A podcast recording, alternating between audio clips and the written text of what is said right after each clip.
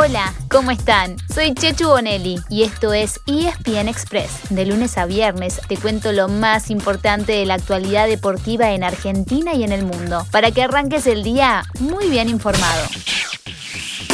Hemos estado trabajando con, con Miguel eh, todo este tiempo. Como dijo Jorge, queremos agradecerle todo lo que hizo por la institución.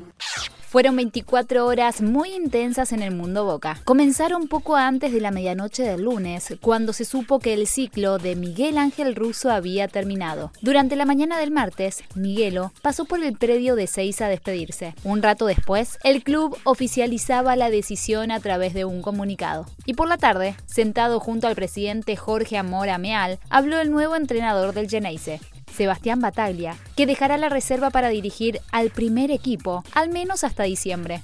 Soy alguien que estuvo desde chico en este club, que, amo los colores, hemos defendido la camiseta dentro de la cancha, pienso, de la mejor manera posible y hoy nos toca desde otro lado, desde otra posición, intentando poner al club otra vez en, en lo más alto.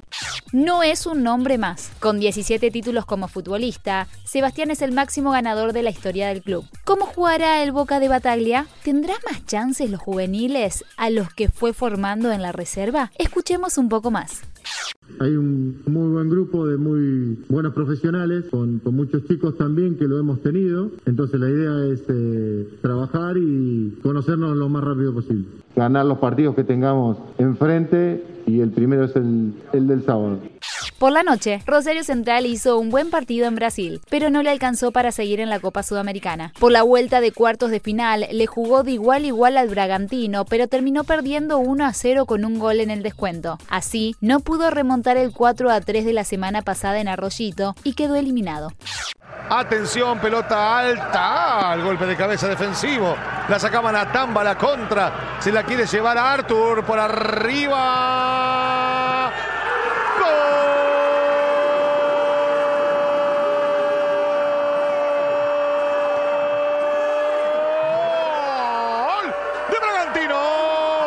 Buena definición, una exquisitez de Arthur, que había sido la figura en Rosario. Aquí liquida la serie.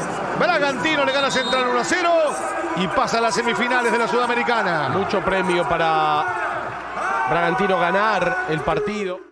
Hoy habrá otro argentino jugándose su chance en tierras brasileñas, el único que sigue en carrera en torneos continentales. Hablamos de River Plate, que desde las 21 a 30 horas juega con Atlético Mineiro por la vuelta de cuartos de la Copa Libertadores. En el Monumental, el millonario perdió 1 a 0, así que está obligado a ganar en Belo Horizonte. Los dos jugadores que estaban tocados recibieron el alta y Marcelo Gallardo podrá contar con ellos. Hablamos de Fabricio Angeleri y de Nicolás de la Cruz. El que se perderá el partido será Enzo Pérez pero no por lesión, sino por acumulación de amarillas. En su lugar, jugará otro Enzo, pero de apellido Fernández. Mientras esperamos más noticias sobre el debut de Lionel Messi con el Paris Saint-Germain, les tiramos una inquietud. ¿Y si a un equipo que ya es ultra galáctico se sumara Cristiano Ronaldo, les parece algo realista? ¿What?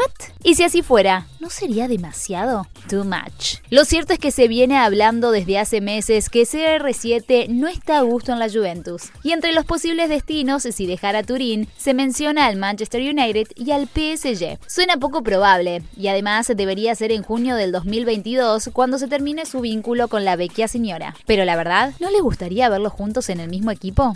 Lo que sí quedó claro es que Cristiano no volverá a Real Madrid. Temprano, el técnico merengue Carlo Angelotti dijo que nunca estuvo en sus planes ficharlo. Y más tarde, el propio jugador dijo que no habrá nueva etapa en la capital española con una frase contundente. Mi historia con el Real Madrid ya está escrita. A Kanji. Irando y desairando en principio Lewandowski no es poca cosa. Se equivocó a Kanji. Mira el gol que le va a regalar a Robert.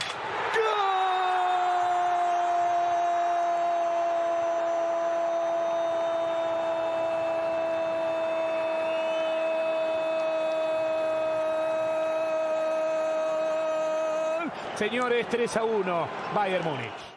Mientras tanto, la Supercopa de Alemania quedó en manos de Bayern Múnich. Le ganó 3 a 1 al Borussia Dortmund con dos goles del gran Robert Lewandowski y el otro de Thomas Müller. Y así llegamos al final de nuestro episodio de hoy. Soy Chechu Bonelli y de lunes a viernes te traigo las noticias deportivas más relevantes para que arranques el día muy bien informado. Te espero en el próximo ESPN Express. Y no te olvides, dale clic al botón de seguir para recibir una notificación cada vez que haya un nuevo episodio disponible. No te vas a arrepentir.